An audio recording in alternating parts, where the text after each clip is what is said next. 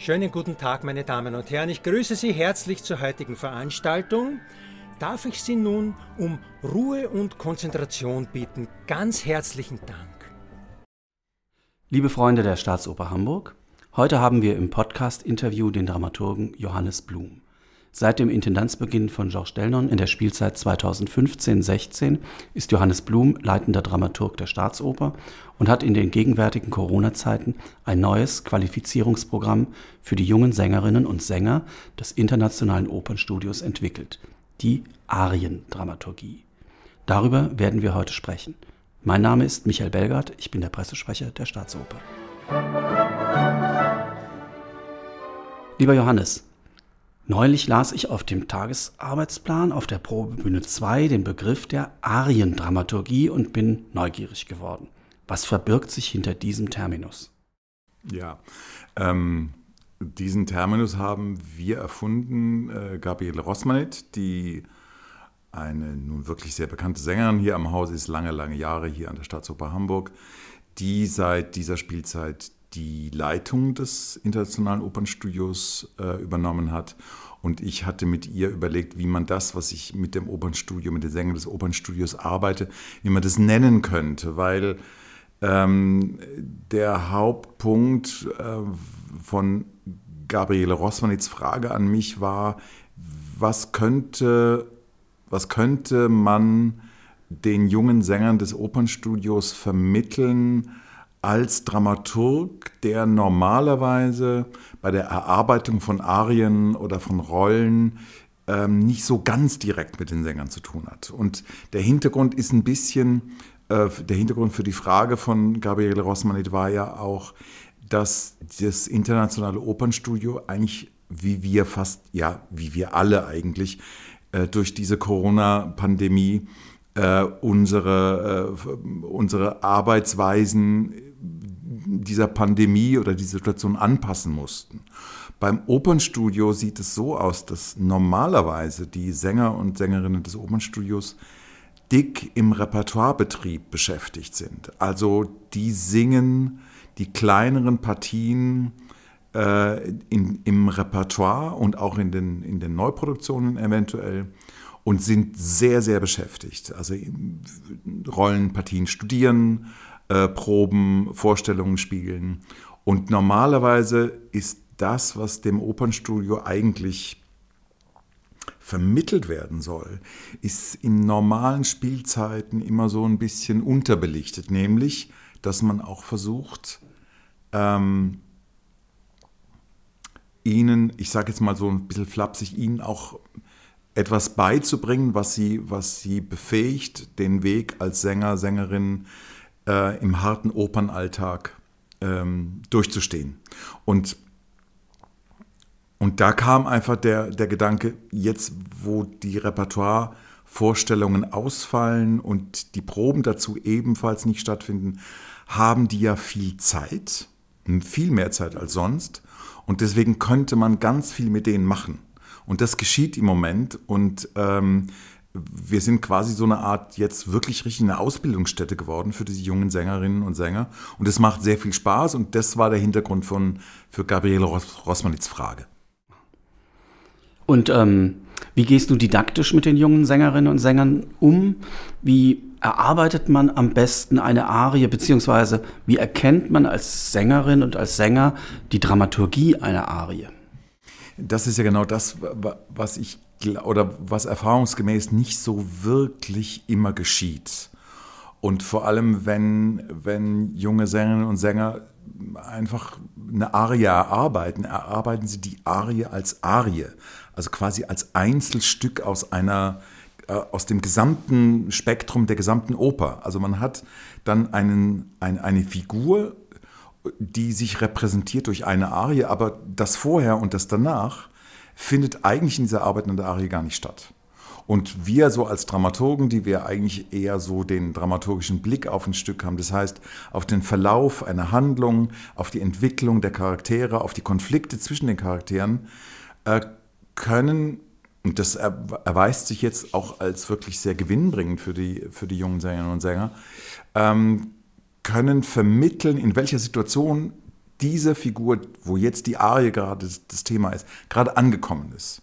Zum Beispiel äh, hatte ich heute Morgen, und das äh, gibt es äh, ganz absurde Dinge jetzt, also normalerweise sehe ich die Sänger, aber einen, den David Kang, den, den sehe ich seit dreimal nur per Zoom, weil der in Seoul ist. Der ist in Korea und äh, ist jetzt gerade, und wir haben gesagt, wir müssen auch per Zoom miteinander kommunizieren und wir haben uns äh, eine Arie des Osmin aus der Entführung, aus dem Serai uns vorgenommen. Und dort hat man natürlich ganz viel zu erzählen, was der Osmin, ähm, was für eine Position der hat, was für eine Interessenslage eigentlich ist, dass er so wütend auf den Pedrillo ist. Und jetzt kommt auch noch dieser Belmonte ran und er hat das Gefühl, die wollen uns nur die Frauen wegnehmen. Und das ist ja der Herr über, den, über das Seral, über den Harem eigentlich. Und, ähm, und diese wütende Arie, dass er so sagt, diese hergelaufenen Laffen da, diese Leute, die da immer vorbeikommen und uns äh, stören in der Arbeit und die, die haben ja nur, die wollen ja nur unsere Frauen aus dem Seral entführen und so. Und wie das überhaupt, was der Hintergrund ist, dass das tatsächlich auch Europäer auf einmal sind, die, sagen wir mal, nach, sehr wahrscheinlich nach Istanbul kommen. Und, ähm, und dieser Osmin ist da auf einmal konfrontiert mit so zwei Europäern. Und was für eine soziale Lage, was für eine, was für eine äh, Lage ähm, zur Zeit, als Mozart diese Oper geschrieben hat, was war denn das mit den Türken? Also das weil die Türken lagen zweimal vor Wien und es war wirklich sehr nah dran, dass also Wien überrollt wurde von der osmanischen Armee.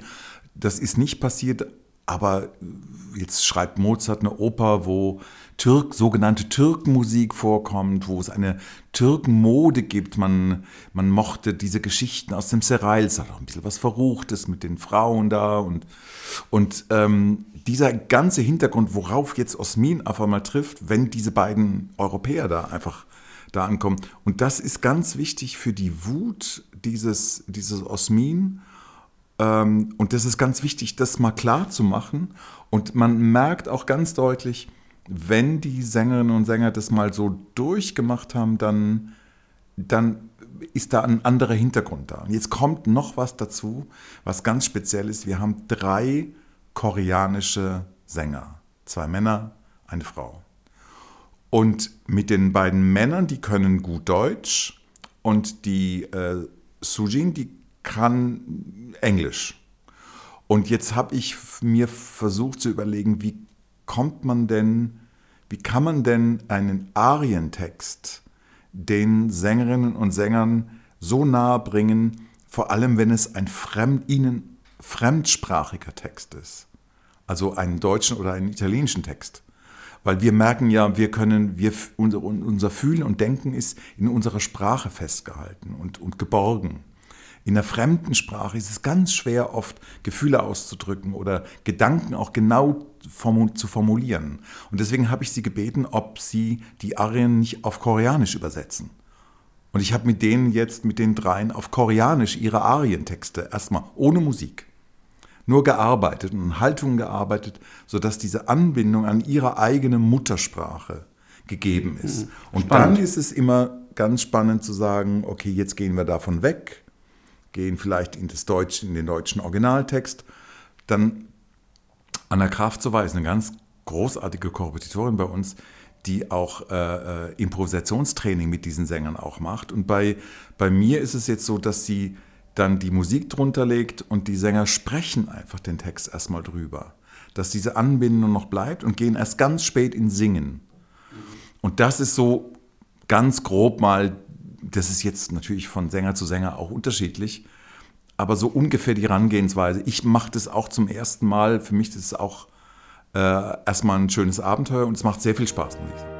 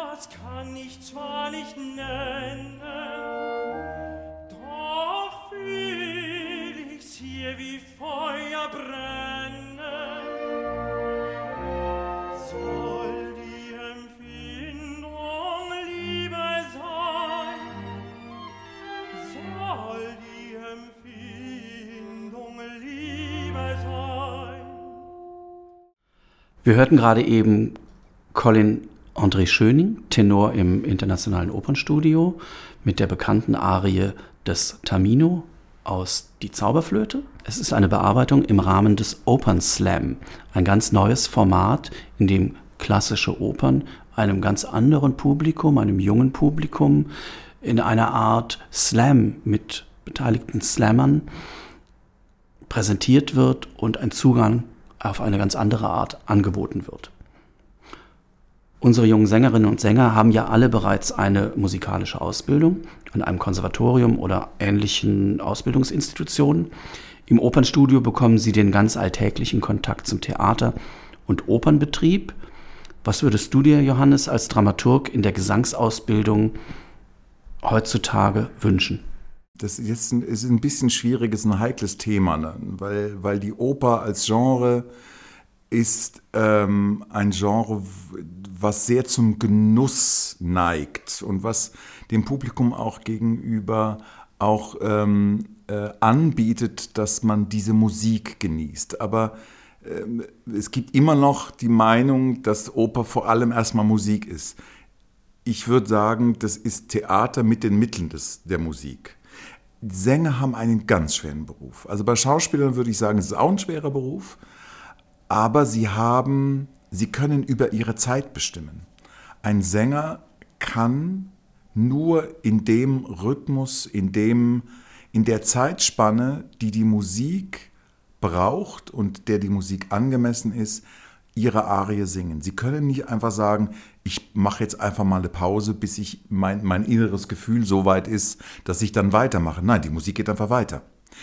Und das Singen ist eine artifizielle Technik, eine künstlerisch, vielleicht kann man auch sagen künstliche Technik, sich auszudrücken, sehr viel weiter weg von der ganz direkten des, des direkten Meinens über die Sprache. Also ein Schauspieler hat es da vergleichsweise einfach. Ein Sänger muss dann ganz weit von sich weg, wenn er in die Musik geht. Und was, was ich finde, ähm, was, was, ich, also was mein Interesse an dieser Arbeit ist, ist ja gerade, dass man bei sich erstmal anfängt, bei einem Wissen um sich, um die Stimme, um die Partie, um die Geschichte der Rolle um dann den Weg nehmen zu können in die Musik. Aber wenn man diese Grundlage nicht hat, befürchte ich, dass man einfach nur noch die Musik meint. Und selbst wenn man es in der Musik nicht wirklich messerscharf hören kann, das, die Sänger meinen es anders.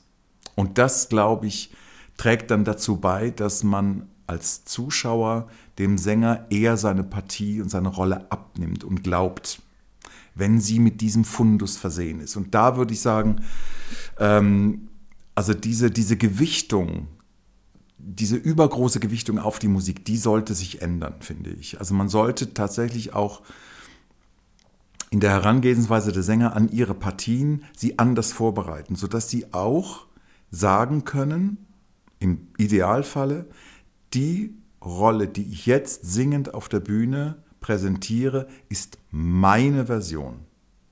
Nicht die Version des Dirigenten, nicht die Version des Regisseurs, das auch, aber zunächst auch und vor allem meine Version. Das ist mein Osmin. Und den meine ich so, weil ich ihn in mir gefunden und verortet habe. Das fände ich, ähm, das fände ich ein Ziel, was unbedingt wichtig wäre. Also kann man sagen, eine Art von Authentizität der Interpretation. Genau, und zwar gerade in so einer vergleichsweise artifiziellen Kunstform wie Oper, die eigentlich von ihren Grundkategorien her ganz schwierig ist, um das zu erreichen. Aber umso wichtiger wäre es. Wie sieht denn im Moment der Alltag im Opernstudio aus? Es ist ja so, dass derzeit noch in der Pandemie Opernaufführungen vor Publikum nicht gestattet sind. nicht stattfinden können. Was passiert denn so jetzt neben den Unterrichten in Ariendramaturgie? Äh, Was passiert mit den jungen Sängerinnen und Sängern? Ja, erstmal bereiten die sich natürlich äh, bereiten sich darauf vor, ähm, ihre Karriere zu planen, also das Vorsingen, äh, sich auf Vorsingen vorzubereiten. Dazu gehört auch im Grunde auch meine Arbeit mit denen ein bisschen. Ähm, sie haben Unterricht äh, in Phonetik. Ähm, Anna Kraft, so war die Korrepetitorin, äh, macht mit ihnen Improvisationen. Das ist auch ein ganz wichtiger Punkt, äh, über eine Arie, über eine Figur musikalisch auch improvisieren zu können. Das ist überhaupt nicht vorgesehen in so einer, so einer klassischen Ausbildung. Ähm, äh, der Christoph Pohl, der hier länger am Haus war, äh, führt Gespräche, macht Unterricht. Ähm, die Dorothea Röschmann ist hier, arbeitet mit, mit den Sängern ähm, auf freiwilliger Basis. Und ähm, die Gabriele Rossmann, die unterrichtet Sänger aus ihrer Warte, sie ist eine sehr, sehr erfahrene Sängerin. Also der, äh, der ist jetzt ein großer Überhang an pädagogischen Formaten, an, an Unterrichtsformaten, die wir sonst eigentlich gar nicht unterbringen können. Aber jetzt in dieser repertoirefreien Zeit ähm, äh, ist es gerade eine gute Gelegenheit, vielleicht ein Defizit, was sonst in der Zeit, wo die Sängerinnen und Sänger des Opernstudios bei uns sind, wo wir das nicht so liefern können. Aber wir als Haus, ich denke, wir sollten, wir sollten auch diese Verantwortung auch wahrnehmen. Also ein pädagogischer Feinschliff in Zeiten der Pandemie. Genau, ja. Vielen Dank für das Gespräch, lieber Johannes. Bevor wir zum Ende kommen, gibt es noch ein bisschen Musik. Wir hören Marie-Dominique Rickmanns, Sopran im Opernstudio, Katie Evanishin, Mezzosopran im Opernstudio, Anna Kraftzowa am Klavier und aus dem Rosenkavalier das Duett der Rosenüberreichung, aufgenommen im Rahmen des literarisch-musikalisch, letztes Jahr digitalen Adventskalenders 2020.